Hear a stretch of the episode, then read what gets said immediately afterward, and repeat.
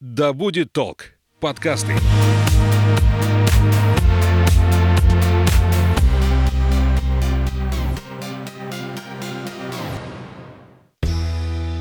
Всем привет! Это подкаст «Конюх Федоров», где мы вместе с кандидатом географических наук, основателем компании Phil Travel Анной Статвой осознаем туризм как явление и говорим о психологии путешествий и путешественников. Аня, привет! Привет, Саш. 30-й подкаст записываем с тобой. Юбилейный уже. Представляешь? Вообще, не представляю. И сегодня разговаривать будем об опасностях, которые подстерегают путешественников на каждом шагу.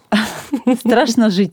Ну, на самом деле, ну, не так уж и страшно. Просто рассмотрим, а, какие трудности могут возникнуть при подготовке путешествий, во время путешествия и по возвращении. Потому что некоторые самолеты опаздывают, правда? Ну, бывает такое, да. У меня, к счастью, не было, но однажды я заснула в аэропорту, и самолет чуть не улетел без меня. Ну, вот такое тоже бывает. Опасности в путешествиях – тема нашего сегодняшнего подкаста. Аня, на этапе подготовки, на этапе сборов или, может быть, даже на этапе задумывания путешествия, что может быть не так? Ну, я считаю, что это самый главный этап, и насколько успешно он пройдет, от этого зависит все путешествие. Потому что чем более основательно и серьезно вы подходите к подготовке, как говорится, хороший экспромт – это заранее подготовленный экспромт, тем меньше у вас будет неприятных неожиданностей, каких-то проблем и тех самых несчастных случаев, которые происходят главным главным образом по вине человека. Давай разбираться. Подготовка здесь речь идет о обеспечении своей безопасности. Конечно, конечно. Во-первых, нужно понимать, что ответственность за безопасность несете вы. Я все думала, заплатил деньги спокойно. Да.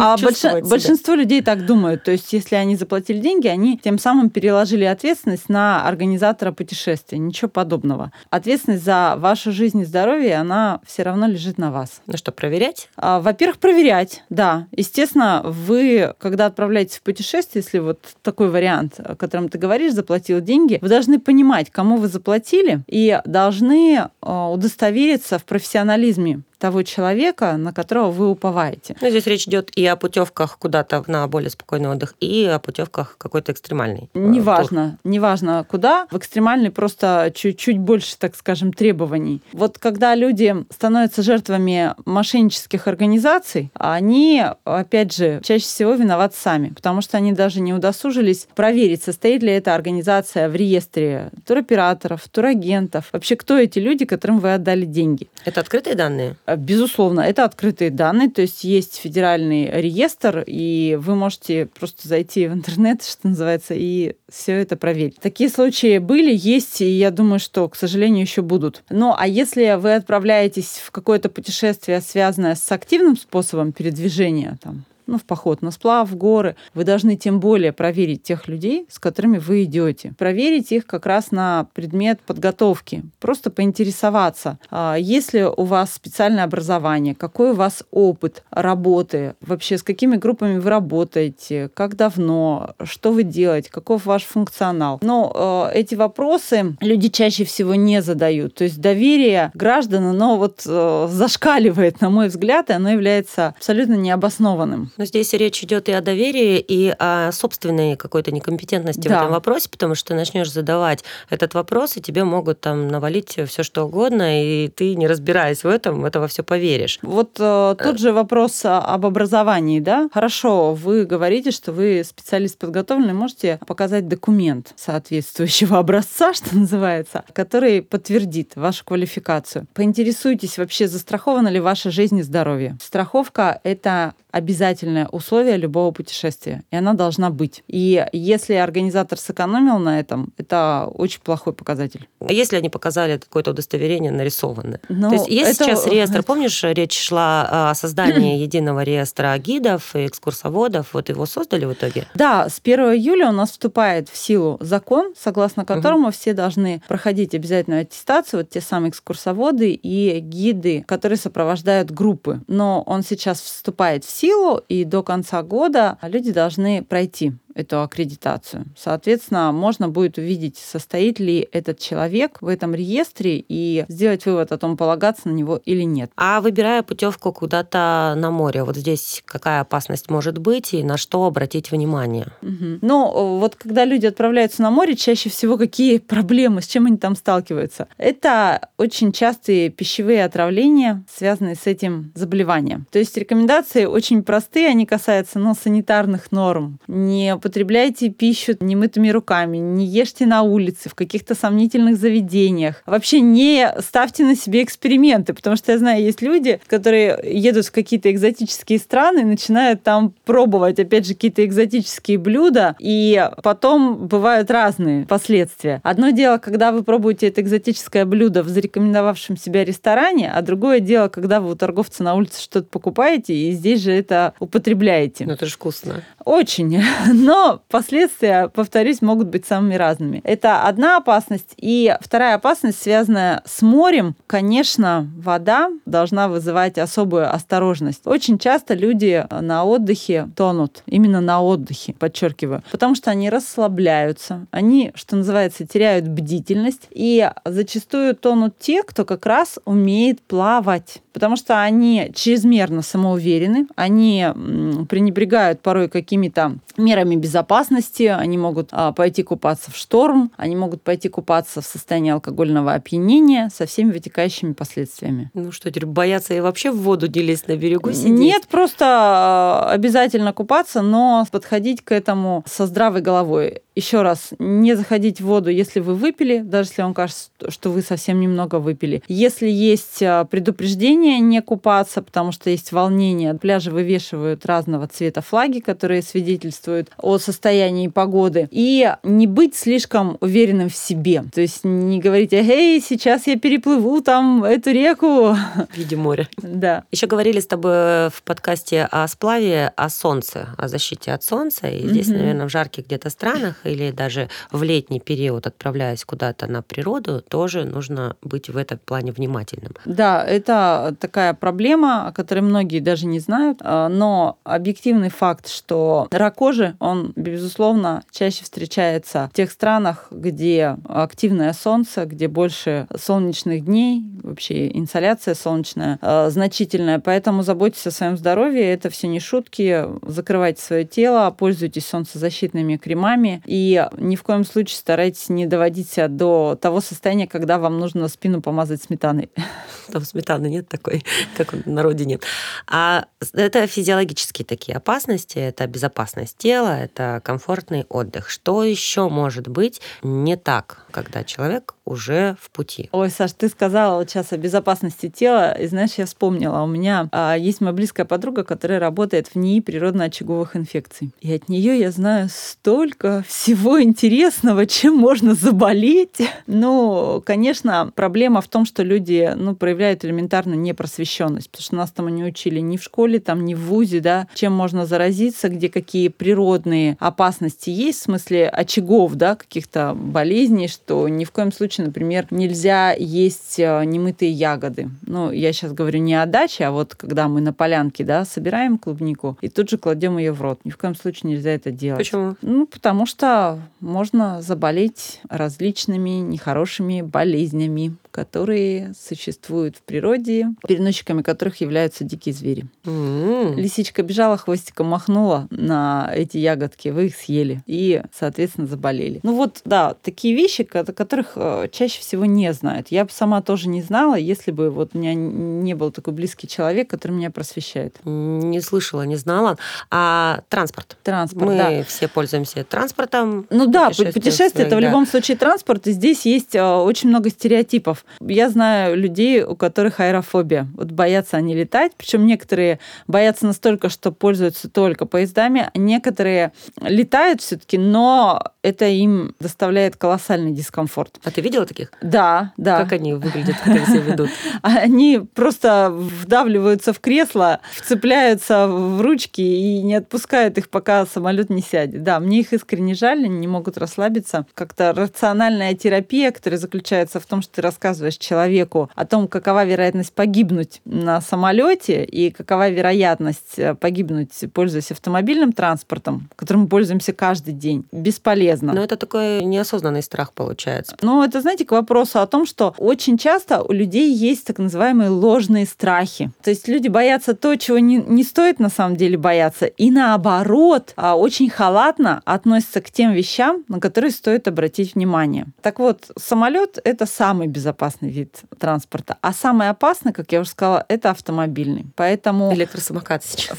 Да, поэтому будьте бдительны, когда вы садитесь к какому-то сомнительному водителю, да, там где-то не пользуясь каким-то официальным транспортом. А вот это опасно. Угу. Я, я сразу вспомнила, как мы в Непале передвигались на местном автотранспорте, ну, на рейсовых автобусах была у нас ситуация, и как это все выглядело, ну, я вообще не знаю, как люди остаются живыми после этого передвижения, потому что автобус едет там по серпантину в горах, и чтобы автобусы разъехались, на подножке висит человек, а, дверь открыта, автобус несется, на подножке висит человек, который подает водителю там стуками специальные знаки, что типа проходим мы здесь или не проходим, нам мало места или достаточно. Вот, интересные бывают вещи, но лучше не экспериментировать ради сохранения здоровья. Ну, гляди, здесь идет речь о путешествиях, и у всех э, большинства есть стереотип, что путешествие это отдых. Это вот да, два таких да, понятия, да. которые неразделимы. И получается, что когда отдых, и не хочется об этом обо всем думать. Да, совершенно верно. И вот это вот авось, оно, ты его воспринимаешь, а,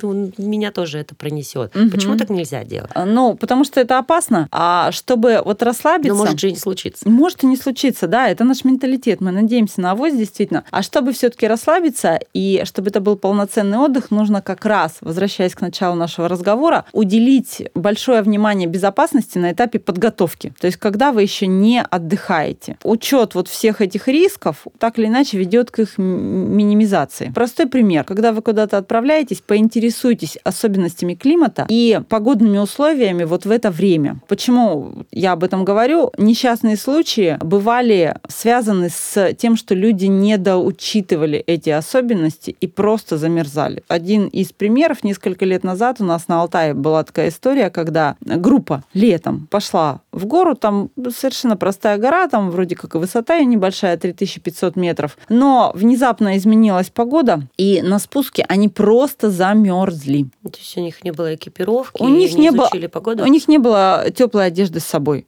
Понятно, что погода у нас, особенно в Сибири, она непредсказуема, тем более в горах. И на э, это нужно обращать внимание. Совершая восхождение, им нужно было взять с собой теплую одежду. Все, это бы их спасло. Ну, в любом случае, наверное, такие путешествия, они подразумевают и тот, и тот вариант. Потому что ты, есть природа, есть стихия, есть человек. Да, но опять же, стихия, когда люди говорят, вот, форс-мажор, но все равно к форс-мажору, вот в виде изменения погоды, можно подготовиться, если это там не, не какое-то торнадо, которое у нас, кстати, не случается. То есть нужно видеть диапазон. Вот я когда готовлюсь а, к какой-то поездке, я просто беру климатические данные и смотрю экстремальные температуры, которые здесь могут быть. То есть за много лет наблюдения самая низкая температура здесь в это время вот такая, а самая высокая такая. И я понимаю, что мне нужно быть готовым именно к этому диапазону, не рассчитывая на то, что будет что-то среднее. Поэтому, когда меня люди спрашивают, что взять с собой, я говорю, вы должны быть готовы ко всему, тем более в наших условиях. Ну, то есть э, я не просто говорю, я даю им конкретный список и призываю к тому, чтобы они собирали вещи четко по списку. Ну, если это какие-то технические средства, это те же там велосипеды, если это велотуры, это байдарки, если это сплав, должны быть хотя бы какие-то ремкомплекты. Да, они должны быть укомплектованы ремкомплектами, и вообще все туристическое снаряжение должно быть проверено заранее. Ну, я не знаю, может, я как-то рассказывала о случае, когда у меня студенты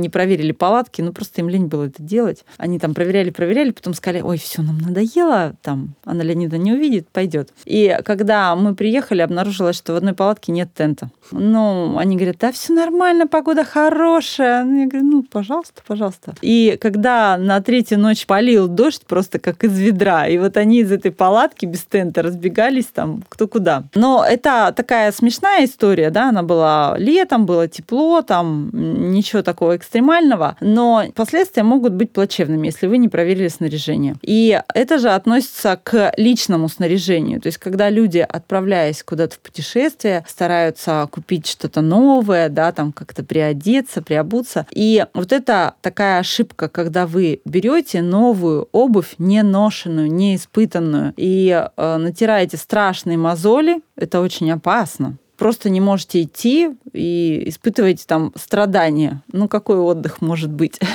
Да, у меня был такой на Байкале, когда я в песочке походила, а потом в кроссовки влезла. Ноги, да, да mm буквально второй день, mm а путешествие еще было там 7 дней. mm А все-таки давай тогда от физиологического перейдем к какому-то внутреннему состоянию человека, да, какая опасность может быть здесь. Я к тому, что всегда хочется, возвращаясь из путешествия, испытывать какую-то радость, какое-то удовлетворение, Угу. Когда можно это удовлетворение не испытать? Ну, помимо того, что там будут какие-то сложности в организации, вот внутреннее состояние человека, я имею в виду. Когда что ты... может ему помешать получить радость от поездки? Ну, такой вопрос сложный. Это очень субъективная вещь. В зависимости от того, что вы ожидали, что было для вас самым главным. Если вы это самое главное не получили, то удовлетворения у вас не будет. Но если для вас было главное э, хорошее общение, а вот вам как-то, на ваш взгляд, не повезло с группой. Ну, люди, может быть, попались с другими интересами, с другими ценностями. И вот вы в одиночестве пребывали. А хотелось вам как раз общения, какой-то там теплоты, близости. Вот этого не произошло. Вот вы вернулись в таком разочарованном состоянии, к сожалению. Ну, бывает, но все-таки такое происходит реже, чем что-то положительное. Но вот, чтобы не было таких разочарований, а, нужно не строить каких-то чрезмерных ожиданий для себя, что все будет вот так идеально, идеально, все будут идеальными. Нужно понимать, что любое путешествие, каким бы хорошо подготовленным оно ни было, оно все равно полно приключений, оно все равно полно неожиданностей, и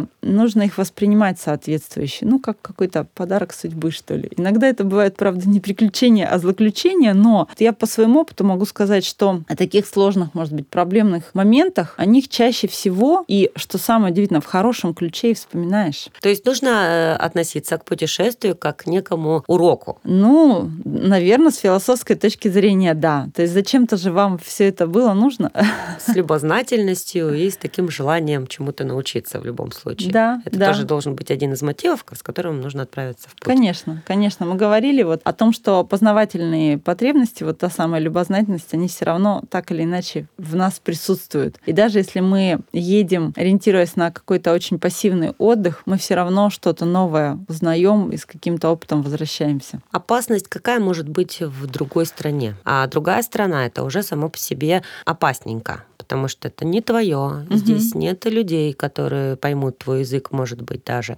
И ты не знаешь, что там вообще происходит. Может, она новая для тебя совсем. Что опасного вот там может быть? Угу. Но в наше геополитически нестабильное время все опасно. Можно уехать, потом не вернуться или пытаться вернуться очень долго. Но, конечно, я опять же не хочу никого запугивать. Я хочу сказать, что везде, где есть люди, можно получить помощь, потому что общего у нас гораздо больше, чем отличий. Конечно, это языковой барьер, это невозможность свободно общаться, но можно объясниться языком жестов. Все равно, как говорится, хороших людей всегда больше, готовых прийти вам на помощь. Из опасностей, вот кроме того, о чем мы говорили, это различные заболевания, которых нет у нас, а, различные насекомые, опасные животные, которых нет у нас, потому что если брать вот тех же змей, а, которых у нас так, ну, относительно немного в стране, да, но есть у нас вот, например, там в той же Омской области гадюка обыкновенная, но даже если она вас укусит, ну, надо, во-первых, еще постараться, чтобы она вас укусила, там, догнать ее, наступить ей на хвост, что называется, вы не умрете. А, если мы берем какие-то тропические страны, конечно, там змей очень много, и действительно они представляют опасность. То есть можно от одного укуса просто умереть взрослому человеку. У нас, кстати, была такая история. Мы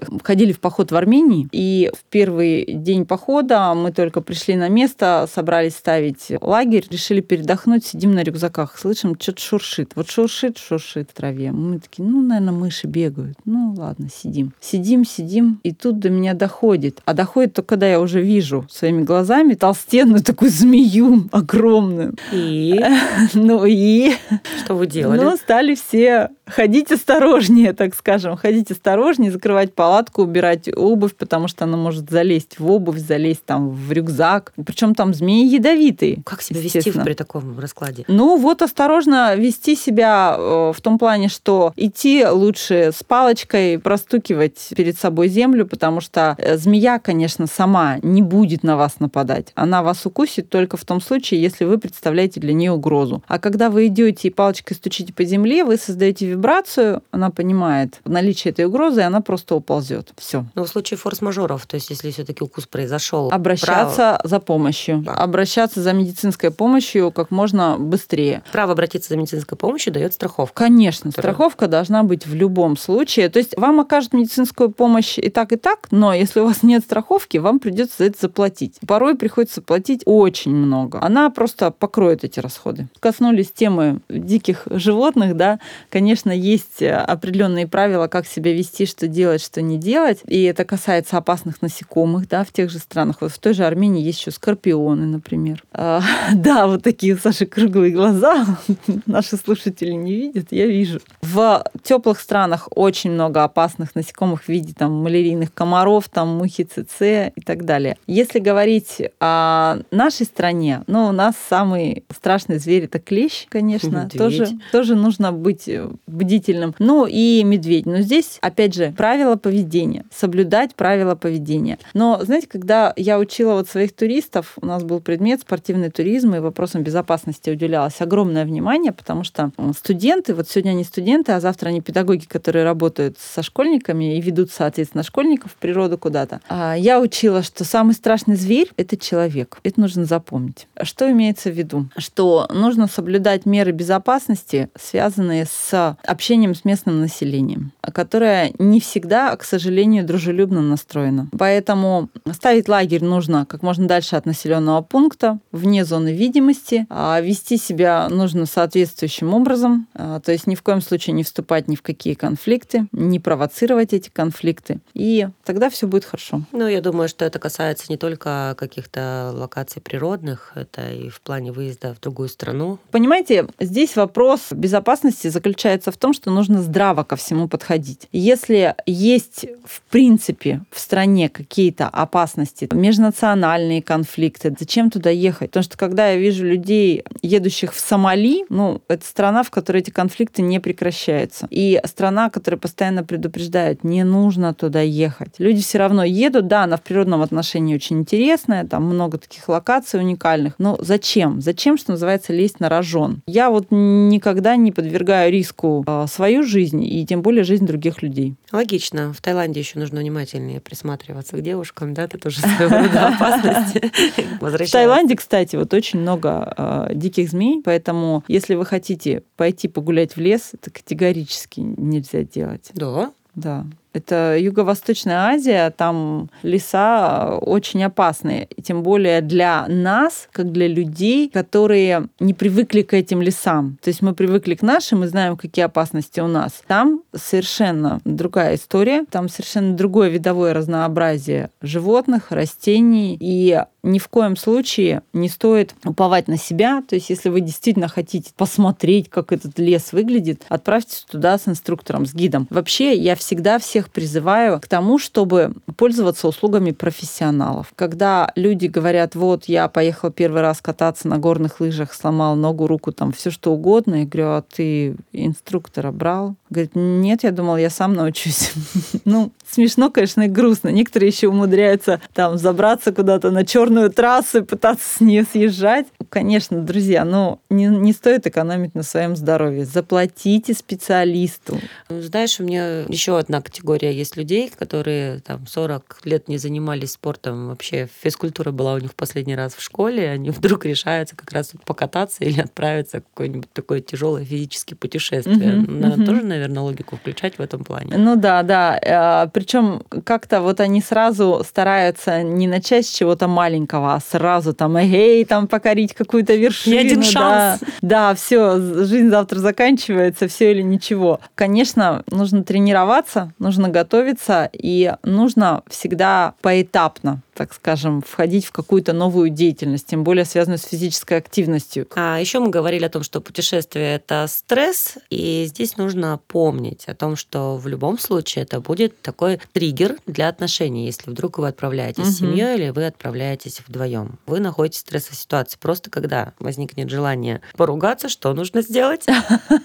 Нужно вспомнить, для чего вообще вы здесь оказались. Вы здесь оказались, чтобы радоваться жизни, получать удовольствие, отдыхать, а не вот это вот все, да. И э, нужно понимать, что любой конфликт может быть исчерпан сразу же, как только вы это вспомните. Это подкаст об осознанном туризме Конюх Федоров вместе с основателем компании Field Travel, кандидатом географических наук Анной Статвой. Мы разбираемся, что такое путешествие, осознаем туризм как явление. Ань, спасибо большое. Саш, спасибо. Путешествуйте, будьте счастливы, заботьтесь о себе и о своих близких. И ничего не бойтесь.